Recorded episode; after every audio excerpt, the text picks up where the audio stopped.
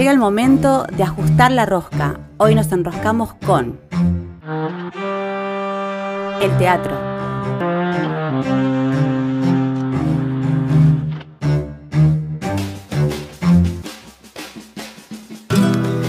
Seguimos en la Rosca Radio y ahora tenemos eh, un, un invitado al programa que es un actor, actor de la ciudad de Neuquén, que muchas veces lo hemos visto en escena también aquí en Fisque. Eh, y además de que, eh, bueno, después nos va a contar sobre está, está haciendo algún- alguna carrera universitaria por acá también. Eh, con, con nosotros hoy está Brian Arias Ayón, eh, a quien nos saludamos. Le decimos muy buenas tardes, noches, Brian. Hola, buenas tardes, noches, mañanas, días. Ah, qué Cuando lindo. bueno que Hola, ¿qué escuchen esto. Sí, Claro. totalmente. No importa el, el horario. Eh, Claro. Brian, actor de Neuquén. Sí, sí, sí, sí, ¿Hace cuánto efectivamente. que, que- ¿Hace cuánto que empezaste con el teatro? Eh, bueno, eh, mm, esto se remonta, se remonta al año 2015, básicamente, porque podría hablar de, de cuando empecé a estudiar, pero para no, no irme muy atrás y hacerlo aburrido, podríamos decir que en el 2015, cuando yo estaba terminando ya la carrera eh, en la Escuela de Bellas Artes de acá en Neuquén, y eh, entré al elenco que recién se había creado en ese momento de, de la Escuela Superior de Bellas Artes, el elenco estable, ¿no? de, de do- eh, de dos años. Una- es un elenco que cada dos años se va renovando. Se había justo presentado la oportunidad de que se abra para gente que, para estudiantes avanzados, porque no habían podido cubrir todos los, los, los lugares. Y bueno, ahí tuve la suerte de que audicioné y quedé, y bueno, ahí comenzó, digamos, de alguna manera más profesional, si se quiere, eh, el- mi camino por el teatro, que ya venía desde antes igual porque había hecho algunas cosas, pero bueno, eso es como lo que yo considero como el inicio más serio, si se quiere. Claro. Más profesional, si se quiere también. Claro, sí, Eh, sí, con la- toda la desconfianza que da en este rubro la palabra profesional, pero bueno, es como, es como un acto, es como un mojón, digamos, ¿no? Fue eh, con la obra Matrioska, ¿no? De- fue Exactamente. esa obra de- en el- con el elenco de, de la Escuela de Bellas Artes. Eh, ¿Esto en qué año? 2015. Claro, claro, claro, porque eh, Matrioska se estrenó en el 2016, porque la historia es interesante. Eh, en el 2015, bueno, comenzamos a ensayar una obra de Daniel Veronese que se llamaba Mujeres soñaron caballos, y faltando semanas para el estreno, eh, este muchacho, este dramaturgo y director muy conocido de Buenos Aires, no nos cedió los derechos de su, de su obra porque Oh. quería hacer un tipazo. Quería hacer una película en México que a día de hoy no sé si se hizo, no sabemos porque no la he visto todavía. Así que ese fue como un poco el motivo. Y a dos semanas del estreno, que ya teníamos todo armado, lo que Ah, la escenografía, No. todo, el tipo nos dijo no. ¿Y qué pasó? Bueno, crisis interna y demás, y fue como, bueno, ¿qué hacemos? Y dijimos, no vamos a, a tirar a la basura todo el trabajo que tenemos. Entonces ahí el director del elenco, eh, Sebastián Fanelo, en ese momento, muy inteligente, dijo, bueno, vamos a tratar de hacer un reciclaje de esto que hicimos. Y de ahí, en base a algunos trabajos, improvisaciones, salió Matrioska, que fue en el 2016. ah, bien. Fue un. Fue gracias a que le dijo que no el, el dramaturgo. Salió una Claro, muy buena obra. claro, eso, claro, eso fue el, el, inicial, digamos, para esa locura que era, que era Matrioska, digamos, que muchas escenas de mujeres soñaron caballos eh, fueron a parar a Matrioska totalmente licuadas, es decir, por ejemplo, en Mujeres soñaron caballos, dos de las actrices en una escena se peleaban por un libro de cocina y en Matrioska se peleaban por un vodka, o sea, cosas así muy puntuales que Muy le bueno. cambiábamos y que siempre Genial. bromeábamos con el elenco de, bueno, para de alguna manera denunciar esto, si alguien lo quisiera hacer, hay que tener un detector de teatralidad, porque en cierto sentido Claro. todo el Claro. tiempo se están reescribiendo las obras de arte en general, no solamente de teatro. Claro, ¿Hasta cuándo es del autor y después ya queda a discreción de los artistas que lo interpretan, ¿no? Los textos dramáticos. Claro, totalmente, porque ahí uno tranquilamente podría decir, bueno, nosotros nos inspiramos en Veronese, para no decir robamos, ¿no? Nos inspiramos en Veronese, pero vamos con otros, porque después, salvo algunas cosas puntuales, la obra tenía otros, otras aristas, digamos, no es que era lo mismo con cambiándole dos o tres cosas, sino que habíamos agarrado dos o tres escenas que nos gustaban, que nos parecían las mejores de ese trabajo que ya teníamos hecho y después las mezclamos con algunas improvisaciones que habían eh, salido en algunas, algunas jornadas y nos gustaron y bueno, de toda esa mezcolanza salió Mateo. Claro, ya estaban en ese mundo y por ahí obviamente fue, fue la obra. Claro, y, fíjate vos que ahora empiezo a hacer memoria, fue muy loco el, mundo ruso, por ejemplo, porque Matrioska era porque era una matriarca rusa, ¿no? La obra. Eh, salió de todo el mundo de la Rusia, del zar y de la revolución rusa y todo eso que la obra de alguna manera tocaba. Salió por una improvisación donde una de las actrices llevó un vestido que nos dio a matrona rusa, ¿viste? Esas cosas del campo asociativo y dijimos, claro, son, es una familia rusa. Y ahí empezaron a salir algunas escenas que después quedaron en la obra, de, como que era una mafia de una matriarca rusa, bueno, todas cosas que pasaban en la obra que eran un delirio, que salieran así de, cosas totalmente accidentales, porque salió de un accidente esa obra. Un buen ejemplo de lo que es la dramaturgia, ¿no? Que una semillita de algo que jamás sospechamos puede llegar a crear eh, un mundo. Totalmente. Totalmente. teatro. Totalmente, sí, Después, sí. Sí, sí, Después de, de Matrioska, bueno, eh, sabemos que has hecho más producciones. ¿Por, por dónde más has, eh, transcurrido tu, camino? Claro, en el escenario. Eh, bien, después de Matrioska, en el elenco de Bellas Artes estrenamos otra obra que era de autora, de una autora llamada Andrea Garrote, una actriz muy buena, directora de, de Buenos Aires, eh, que trabajó muchos años con el elenco de Rafael Spreger, un dramaturgo conocido también. Eh, hicimos una de sus obras que se llamaba El combate de los pozos. Eh, una obra que tuvo muy, poco, muy pocas funciones, pero que era muy interesante. después de eso vino ya en elencos más independientes, en paralelo, en ese mismo tiempo del elenco de Bellas Artes, estrenamos Agreste, que es una producción una actriz y directora local muy genia que se llama Ina Andrés, con su elenco exacerbados clown, eh, que tiene con su compañero Mariano Móvil, que son dos eh, trabajadores de la cultura y del teatro de Neuquén de la hostia, digamos, eh, muy conocidos sobre todo en el teatro infantil, son muy genios. En el mundo del clown también. Claro, en el mundo del clown, del teatro infantil, digamos, tal cual. Y después de ahí vino, vinieron otras producciones como, bueno, eh, En Pampa y la Vida, que era basada en la obra Poquitas Pintadas de Manuel Puig. Esa fue dirigida por Verónica Durán, eh, mi amiga y directora con quienes gestionamos ahora el espacio Deriva. Y después de eso vino Disney Boys.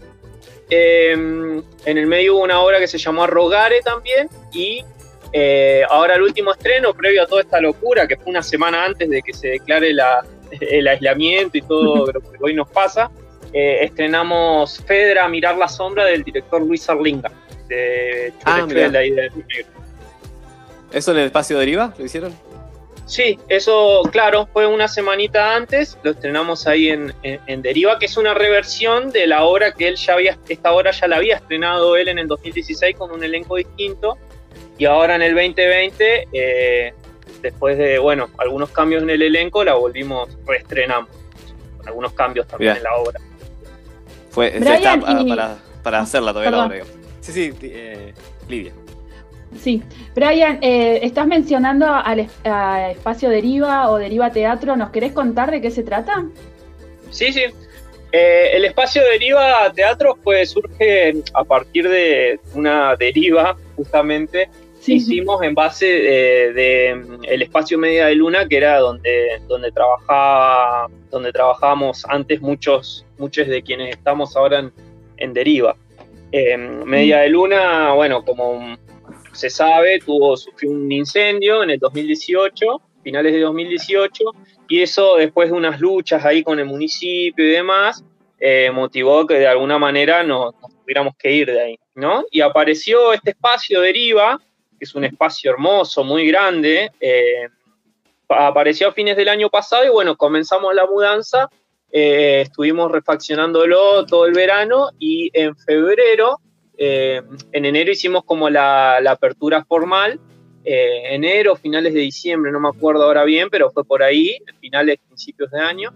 Y en marzo, bueno, tuvimos, antes de todo esto, tuvimos el estreno ahí de, de, Fedra, digamos, de la primera obra ensayada y estrenada en la sala, porque había habido algunas obras antes, pero bueno, fue como el, el estreno de una obra, una producción local. Eh, lo, estamos, eh, lo llevamos. ¿Cómo? Perdón. No, y este espacio está en Neuquén, ¿y en qué, y en qué, en qué parte de Neuquén? En Capital. Eh, está en la calle Sarmiento al 841. Nos mudamos unas seis cuadras porque de, Media Luna era al 274 y mm, a unas pocas cuadras nos mudamos, ahí está, deriva al 8, Sarmiento 841. Bueno, no, genial, genial que te, preguntamos la, dirección y la ubicación del espacio, porque bueno, ahora cuando salgamos de la pandemia, ojalá que sea pronto eh, y que pronto también se reactiven estos espacios, eh, está bueno también como compartirlo, ¿no? Porque no muchas veces eh, las personas, la gente conoce muy bien dónde están ubicados, o si viste, si, más si son nuevos, así que por eso era la insistencia en, en preguntarte dónde estaba ubicado. Y si no lo conocen, ya que estamos, déjame pasar como una especie de chivo. Eh, de que ahora para sortear la pandemia, digamos, para poder eh, eh, sortear esta situación, lo que estamos haciendo desde la sala es, estamos vendiendo obras online, digamos, ¿no? De donde por Mercado Pago, ah. con un módico precio de 220 pesos, que sería la entrada, nosotros enviamos el enlace, o sea, quien compra eh, envía el comprobante y nosotros le mandamos el enlace de las obras que, de la obra que, desee ver. Hasta ahora tenemos tres obras en línea para, para que puedan comprar. Pueden comprar las tres o pueden comprar una, ¿no? Eh, que son tres obras. Eh, las obras son Una Nunca Sabe, que es una obra, son las tres de Luis Arlinga, del director de Fedra. una de las obras es Una Nunca Sabe, otra de las obras es La fin del mundo, una obra muy histórica que está buena la oportunidad de verla porque es una obra que representó a Neuquén hace unos años en Nacional y demás. Y una versión de Antígona, eh, un unipersonal de Antígona. Esas son las tres que por ahora están. Hay otras más en carpeta eh, que bueno, vamos a ir liberando en los próximos días, en las próximas semanas, pero estas tres son. Así que por si no sabían, también aprovecho a, comunicar de que bueno, es una buena oportunidad para ver teatro y también ayudar a la sala. Dale, vamos a sumarlo en la agenda cultural del programa para que la gente pueda. Sí, lo, vamos a compartir porque también desde, desde este espacio, desde la rosca, tratamos de, ir promoviendo todas estas alternativas. Sabemos que ahora son todas alternativas virtuales, pero bueno, es una forma también de, compartir y dar a, difundir. Claro. Así que genial. Buenísimo. Buenísimo. ¿Cómo llevan el, Brian, con el espacio deriva o el, me escuchan? Ah, hola Cintia, sí. Sí, sí. Sí, sí, escucho. Lo bajo. Dale. Dale, Cintia. Quería estar... Em, bueno, el tema de la pandemia, todos guardaditos en casa, ¿no? Pero sabíamos clases en el hospital, en la universidad de Mi pregunta, eh, ¿por qué la formación? ¿Por qué elegís la Eh, ¿Por qué elijo la docencia? Eso fue pues medio que se cortó ahí. Sí, se cortó un poco. Sí, ¿por qué, le, ah. porque apostaba a la formación? Bien, bueno. Eh, básicamente la, la, apuesta a la docencia surge eh, por un aspecto más que nada, primero, en primera instancia surgió como algo laboral, digamos, eh, pero después con el correr del tiempo y del, del ejercer, eh, en estos distintos espacios que vos decías, empezó a aparecer como también una especie de, aspecto más integral de la formación. Es decir, con el tiempo empecé de alguna manera a entender que para, de alguna manera, desarrollar lo que a mí me interesa, que es la actuación de una forma mejor, eh, el lugar, el rol de la docencia eh, sirve mucho para enriquecer y entender ciertas cosas. A saber, o sea, es decir, yo para de alguna manera interpretar mejor un papel o una obra o demás, muchas veces el intentar explicarle a otro lo que de alguna manera en una clase, en un contexto de clase y demás, eh, el intentar explicarle a otro, ponerlo en palabra o teorizarlo, darle un marco teórico, me ayuda para complementar muchas veces cosas que yo tengo que llevar a escena. No sé si se entiende o si soy claro. Sí, sí, claro. Eso, eso de alguna manera fue como lo que eh, me hizo ver el, interés en, la docencia y el apostar a eso. eh, en un primer momento, porque yo no tenía muchas expectativas de la docencia en cuanto al teatro. Yo básicamente empecé a hacer teatro porque estaba a actuar. Eh, y bueno, a partir de ese, de ese primer punto que encontré, que se complementa con algo que se podría llamar similar a la dirección, a pesar de que aún no he dirigido nada, eh, empezó también a aparecer algo también de la importancia de, bueno, lo, más, si se quiere, social o, del encuentro con la gente, que también eh, se ha revalorizado mucho y más en este contexto de pandemia, como que uno, bueno, se pone a, mirar hacia atrás, a recapitular y, a valorar muchísimo eso también, el encuentro, el, encuentro con la gente, las cosas que pasan con distintos grupos y la importancia de, eso y cómo eso puede cambiar muchas cosas y que uno muchas veces por la vorágine de lo cotidiano o de distintas cosas quizás no, lo, no se da tanta cuenta de eso y nada, eh, con en este tiempo como que se ha valorizado. O sea, me ha pasado, por ejemplo, de muchas alumnas que, y alumnos que me han escrito y que me decían que se acordaban de las clases, que extrañaban y demás, y bueno, eso como que de alguna manera te, hace dar cuenta de, bueno, eh, finalmente pasan cosas ahí, digamos, importantes. Claro. ¿Y cómo llevas, eh, Brian, el tema del, de esto de la cuarentena, el aislamiento como con respecto a tu actividad artística, digamos, ¿estás desarrollando algo? No sé, ¿fuiste por lo audiovisual o estás en un momento de pausa, recapitulando? ¿Cuál es tu, no, en este, este, este, momento de, de, pandemia, de alguna manera me agarró en una... En, o sea, ni siquiera pudo arrancar el año eh, y o sea, cuando yo ya recién estaba proyectando lo que iba a ser el año, ya sea con el estreno de Fedra o con las actividades de docencia, pasó esto eh, y como me agarró también sin, sin horas, por decirlo, sin lugares en, educación y demás, así que me agarró como en un, me dejó como en una situación de pausa, como bien vos decías, y, y bueno, o sea, de alguna manera, entre también lo atareado que seguramente estamos más o menos todos con todo con esto de, las clases virtuales y demás, que es bastante demandante, eh, porque también eso estoy, estoy estudiando. Eh, me agarró como en un momento de pausa y, en este momento puntualmente estoy pensando, bueno, ya haciéndome la idea de que esto por lo menos hasta fin de año, esperemos que no, no, pero digo, como hacerse la idea de que esto va, va a haber que convivir, como dice, se dice, con el virus.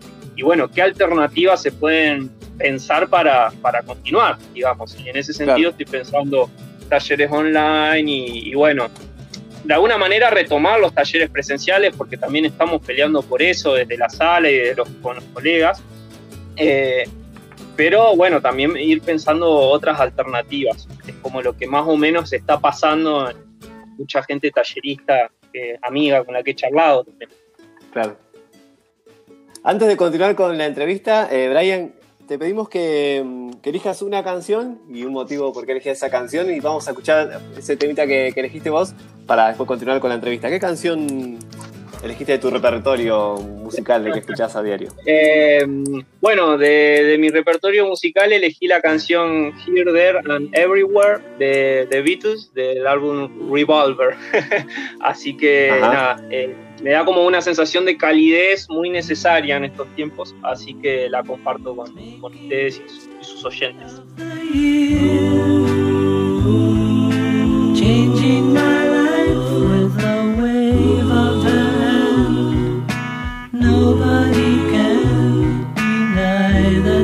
Bien,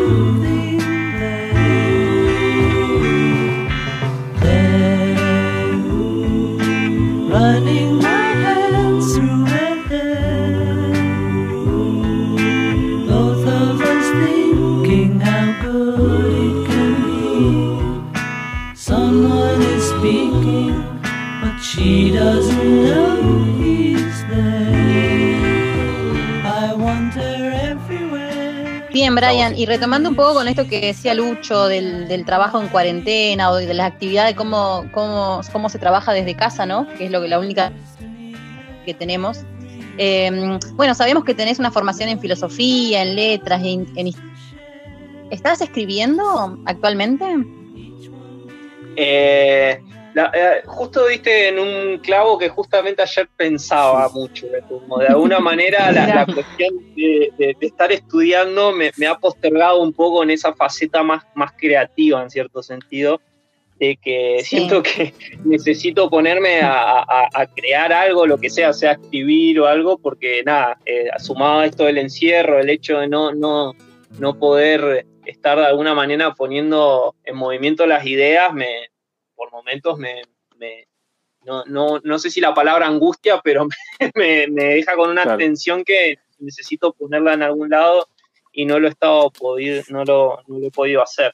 Pero no, en este momento puntual no, no, he estado, no he estado escribiendo eh, ni, nada de, ese, de ese orden. Sí, lo que he hecho mucho es, eh, he estado leyendo mucho, eh, y como sería acumulando material para que, bueno, en algún momento yo calculo que en ese sentido los ciclos, por lo menos en mi caso, funcionan de como de alguna manera vomitiva, ¿no? Como uno acumula material y que después, en algún momento, toda esa acumulación eh, surge o aparece en alguna creación, sí, puede ser una obra o, lo que sea que, que salga, digamos.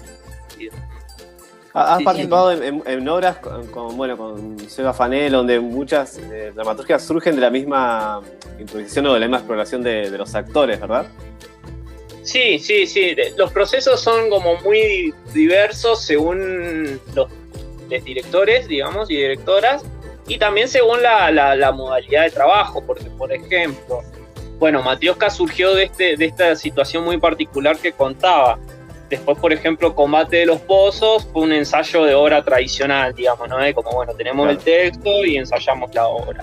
Después hubo trabajos, por ejemplo, como Disney Boys, en el cual eh, Sebastián, que también era el director de esa obra, cayó con el texto escrito, pero llevó un proceso de mucho ensayo, digamos, y de una línea estética que Sebastián venía investigando y pensando hace mucho tiempo. Entonces fue como una investigación en conjunto, digamos, muy interesante. Eh, para que sepa la, la, gente que escucha, era una obra jugada con respecto al, digamos, a, los, nudos y ese tipo de, de propuestas claro, Claro, sí, sí, sí. Sí, Disney Boy fue una obra que mucho, causó mucho revuelo porque tenía escenas de, bueno, sexo explícito eh, entre varones, digamos, y, bueno, algo que no se había visto mucho en, en Neuquén, por lo menos. Eh, y que bueno, causó mucho, mucho revuelo y mucho escándalo, por decirlo de una manera. El año pasado fue muy interesante lo que pasó el año pasado cuando fuimos con la obra Luminé, donde hicimos la función en, el Teatro Municipal de Aluminé, encima, cubriendo el Festival de Teatro Provincial, y fue toda la ciudad, el pueblo de Aluminé a verla. Un y, poco conservador. mucha gente, claro, al otro día se armó un revuelo bárbaro porque uno, de, uno de los secretarios de la Secretaría de Derechos LGBT le había llegado el comentario, ni siquiera es que había ido a ver la obra, de que la obra era, eh, nada, como que era muy ofensiva, ¿no? Eh, bueno, se armó un revuelo, Sebastián tuvo que ir a la radio, hicimos posteos en Facebook aclarando todo, porque lo gracioso era que la crítica venía de alguien que no había visto la obra siquiera, ¿no? Después, bueno, pero era como... Claro, y era como que decía que los hacíamos quedar a, los gays como drogadictos, promiscuos, y, quien vio la obra difícilmente pueda decir eso, digamos, porque no, no es eso, de alguna manera lo que se quiere plasmar. Eh, bueno, pero es que generó una reflexión sobre el tema. Sí, no, pero fue maravilloso porque tal cual, porque hubo como mucho movimiento, o sea, se siguió hablando de la obra todo el festival, o sea, fue como el tema de la, obra, pero más allá de eso, digo, como que hubo mucha reflexión sobre, sobre el tema y de alguna manera la gente estaba hablando de teatro, que eso pasa rara vez, entonces eso era como un orgullo muy grande, más allá de si les gustó la obra, no les gustó, como que estemos hablando de, bueno, eh, eh, de teatro, de arte, me parece genial. Sabes que escuchando tu, escuchando tu reflexión, me, acordé, estaba, estaba viendo hace un par de días un video de Bartolina Sisa que planteaba esto del arte, eh, del arte para, para incomodar, ¿no? Cómo, a veces es necesario el arte para incomodar, para, para así como vos decís, para generar que se hable de teatro, para visibilizar un montón de cosas ¿no? que están ocultas, eh, me acordé de, eh, con, esta reflexión que vos hacías, es como que se me vino eh, a, a, la cabeza ¿no? el arte para incomodar, como qué necesario que es también en estos tiempos. Tal cual, tal cual. Yo creo que de alguna manera lo que pone en juego es ahora en particular. Ya la estética de Sebastián es bastante de alguna manera provocativa, provocadora, que es eso lo que es la singularidad de lo que caracteriza, caracteriza su teatro, pero esta obra en particular, sobre todo, es como que exacerbó mucho eso. Pero lo interesante en relación a esto que vos decís es, creo yo, de como, bueno, eso, de, de alguna manera correr también los límites y eso, generar incomodidad, generar algo en el espectador, básicamente, que después puede ser que no le guste, que lo deteste, que se levante y se vaya, como pasó. Nosotros escuchábamos gente que se iba de la función. Yo me imagino, la señora que fue a ver una obra y que vio eso, fue como... No, fue genial, porque además en un momento prendemos un cigarrillo de marihuana, digamos. No, ah, bueno, totalmente. hubo gente que fue a denunciar, fue a la policía. O sea, en medio de la función ah, salió y fue a la policía a denunciar que estábamos haciendo apología de la droga. No, no, una locura. No. Marche preso en Aluminé. claro, pero bueno, digamos, de alguna manera eso, generar eso es, buenísimo porque es como, es, es, una señal de que estamos generando algo. O sea, no, es algo no es algo que quede indiferente, que después el espectador después de eso va y se come una pizza y queda su vida normal. O sea, a pesar de que no le guste, o sea, yo prefiero que algo no guste y genere eso a que, que guste hasta ahí y que bueno, sí, en dos meses nos acuerda. Sí, sí.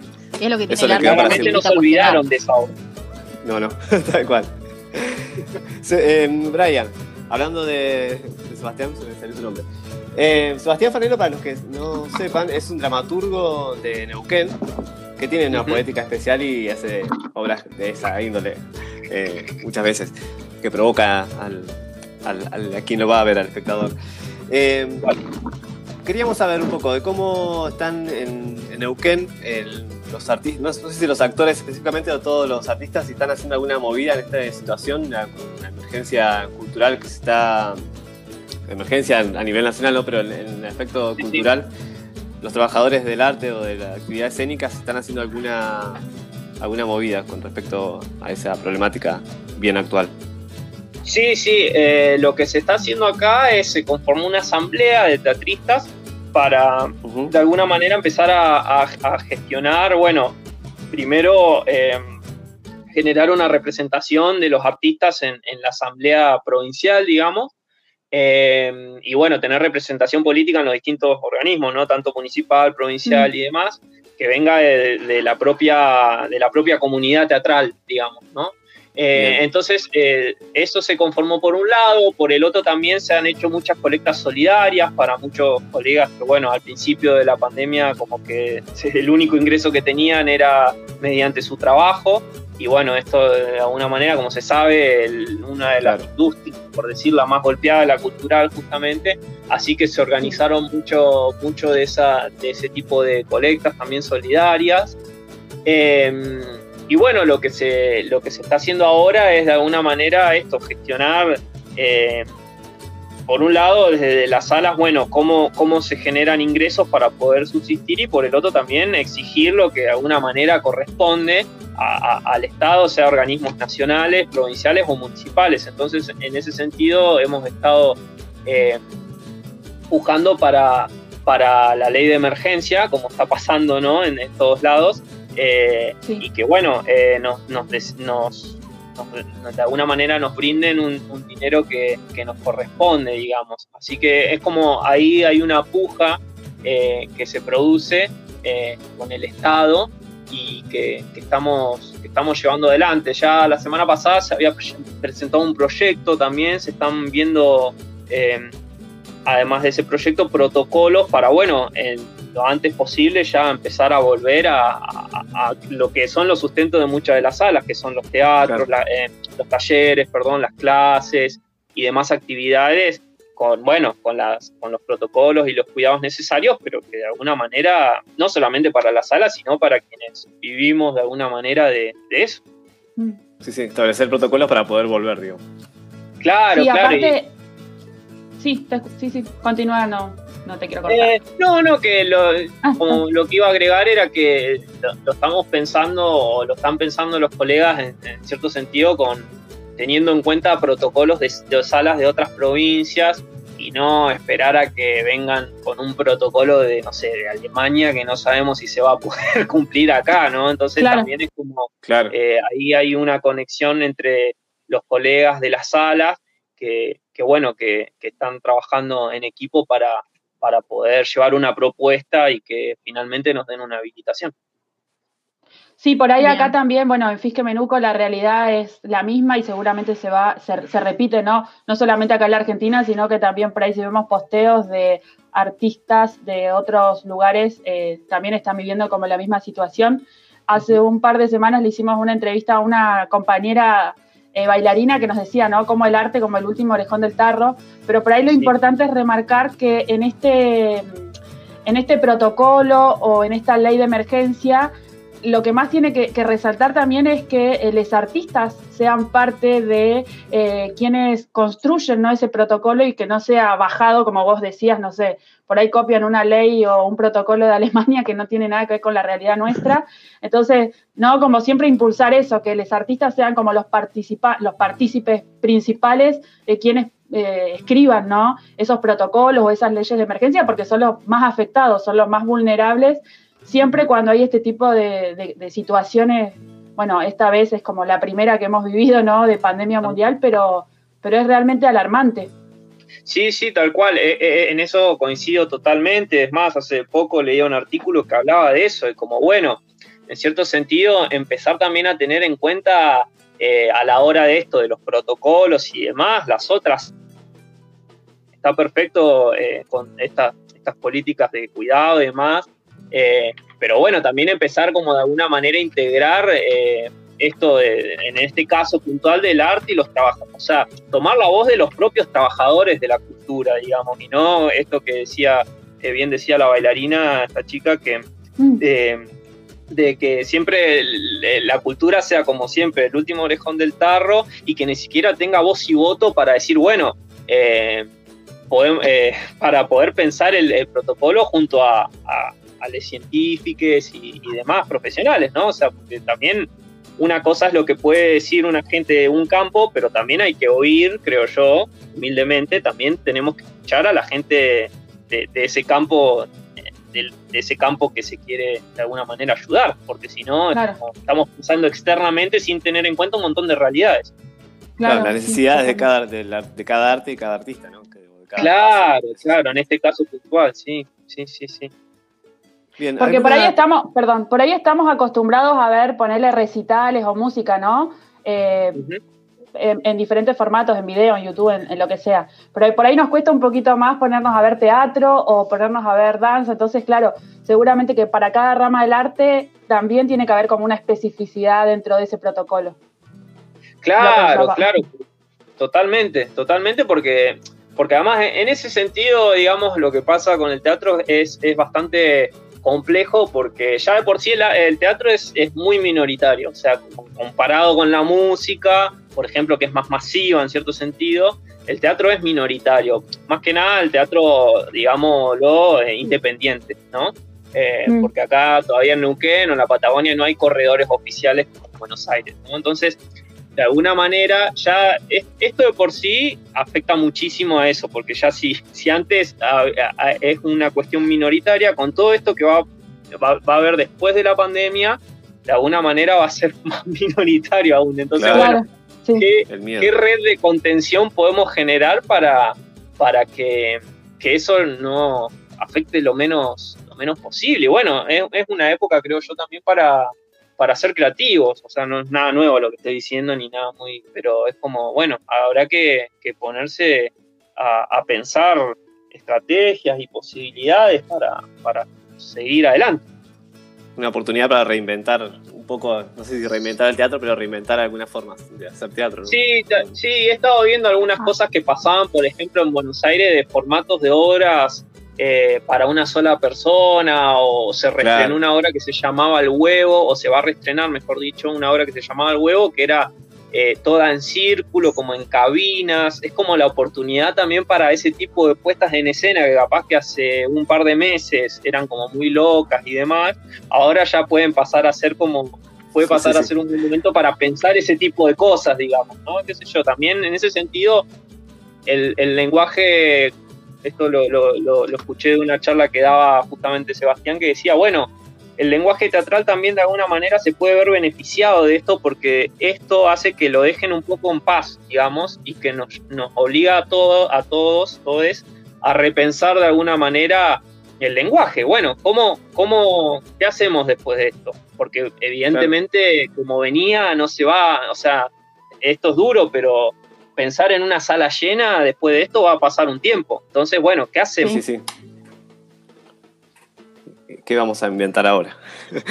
Claro, claro, claro. y eh, bueno, verlo como una, en, el caso positivo, digamos, de bueno, como una oportunidad para repensar esas cosas. Obviamente que no es lo ideal y no está bueno, pero bueno, de alguna manera también creo yo que habilita a, ese otro campo. Sí, sí, a crear con eso esa dificultad. Y eh, compañeras, ¿tienen, ¿tienen alguna pregunta más para Brian? Sí, bueno, Brian, no, más que, más que agradecerte por, tu tiempo, por la compartida y vamos a invitar a, a todos los amigos que nos están escuchando y que también nos siguen en las redes a que, bueno, que puedan entrar a Deriva Teatro, que puedan colaborar, porque nos, parece también que eh, es parte, es una cuestión política, ¿no? También poder colaborar con, con los artistas que están en esta situación, que es una forma también de, ayuda y de empezar a tejer redes entre nosotros hasta que, bueno, el Estado realmente se ponga cartas en el asunto con respecto a las políticas culturales. Así que más que agradecida. ¿Cómo te encuentra la gente, Brian? Eh, si quieren Primero que nada, paso las redes de la sala, que son Deriva Teatro en Facebook, y hace poco creamos un Instagram también, que es Deriva-Teatro. Eh, así que ahí pueden encontrar la sala para encontrar también estas propuestas online y bueno, ver ahí eh, un poco de esto que hablábamos antes de las propuestas online. Y a mí me pueden encontrar en Facebook como Brian Arias Ayon O'Connor, así es mi nombre en Facebook, medio largo, pero ese es. Y si no, también tengo Instagram por si alguien quiere, que es, es Ayon-Golden Boy. Eh, así que esas son como mis redes donde. ¿Cómo?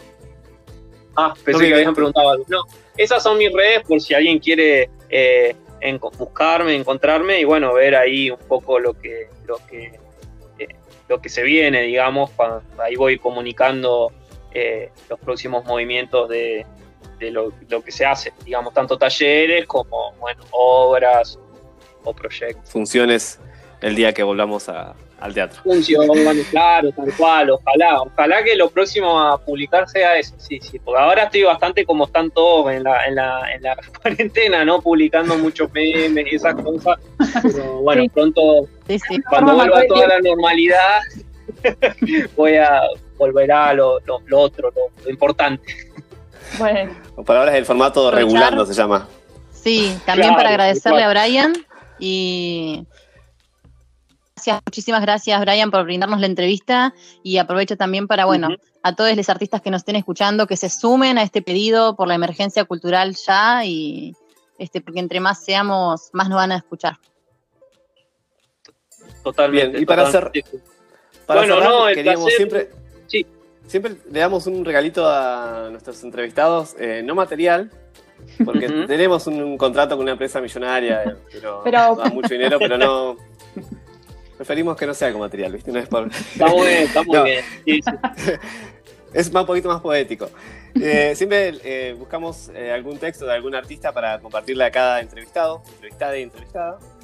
Y para, en tu caso, buscamos algo, algo de Urdapilleta una poesía de, Alejandro Lapilleta. Porque quizás te vemos en escena por ahí a veces un lenguaje parecido. y, nos pareció eh, como algo correcto. Se llama Pajaritos Está muy lejano Urdapilleta lo que, o sea, es, es, como de alguna manera Messi, algún jugador de... Pero bueno, eh, lo agradezco profundamente, o sea que, ese regalo, o sea, un regalo de Urdapilleta es como maravilloso, así que muchísimas gracias. Genial. Se llama Pajaritos en la cabeza. Te, voy a leer una poesía de Duda Puyeta. Bueno. Es como un nido, verán, y es un huevo. En él hay universos alados. Al abrir la tapa vidriada, emperlada, salen oropéndulas quejumbrosas, roncos manantiales azabache, alamedas lloronas, una vaca gris de ojos claros y un musgo. Todo con alas. ¿Y qué? Un minúsculo colibrí fluorescente, otro y otro y otro más, que al instante se van, pero que vuelven, cuando crece la luna siempre. Además, lo siguiente. Carcajeos de urracas, el venteveo, vete ya te vi, el desembarco del telendrón, las dendritas en sinapsis, colondrias remojadas en leche, calandrias remojadas en leche, y el aletear misterioso, el soplo del abanico en mi frente, la frescura deliciosa de mi ángel sonriente. ¿Qué más? Acá en la crisma, el oasis, con flamencos desplegados, el ejército de cuervos, de picos rojos, garzas, cisnes, horneros, zorzales, cristalinos, densados en tul carmesí, chotacabras, luciérnagas, hielo, hiel, hueso y caracú, y plumas y plumas y plumas y más plumas. Y después la cola del pavo real, que me cae toda así hasta las patas y se despliega. Si me ponen ardorosas. Y guarda con mis arpías, parecen hidras. Más mi tropel de avestruces. Y tengo un huevo bendito, de un aroma que emana de mi corazón encantado porque se me canta. ¿Alguna queja? Y bueno, ahí está, ahí llega el fragmento que elegimos para... Es una poesía más larga, si querés pues te la compartimos. De dale, dale. En la cabeza. Eh, te va metiendo, ¿viste? Eh, rapilleta sí, sí, sí, Como siempre. Y después lo compartimos en las redes también para que la gente pueda, pueda leer. Dale, dale, buenísimo. Muchas gracias, muchas gracias. Eh, hermoso regalo. ¿Quién quiere el regalo de la empresa multimillonaria si, está el rapilleta? Así que no, te mandamos nada. Me bueno, hace rato que no, que no leía algo de él, así que me dieron ganas de volver a leer algunos de sus relatos y sus cuentos. Bueno. Quizás sea la inspiración para la, la, próxima creación de escénica. ¿Quién sabe? Ojalá, sí, sí, tal cual. Y bueno, y que el próximo encuentro ya sea en la radio y de forma más, más de cuerpo a cuerpo, ¿no? Muchas gracias. Ojalá, Muchas gracias, eh, Brian. No, gracias. No, muchas gracias a ustedes, la verdad que un placer, eh, eh, me he sentido muy cómodo y sobre todo me parece fantástico el apoyo que, que le dan a, al arte independiente y que bueno, en estos tiempos se hace totalmente necesario eh, y se agradece muchísimo. Así que muchas gracias a ustedes y bueno, muchos éxitos para la Rosca Radio. Muchas gracias, Brian. Era Brian Arias Ayón, actor de la ciudad de Neuquén, eh, que le hemos visto varias veces en escena también por aquí. Eh, muchas gracias y ya seguimos con la Rosca Radio. La Rosca, la Rosca artistas que se encuentran.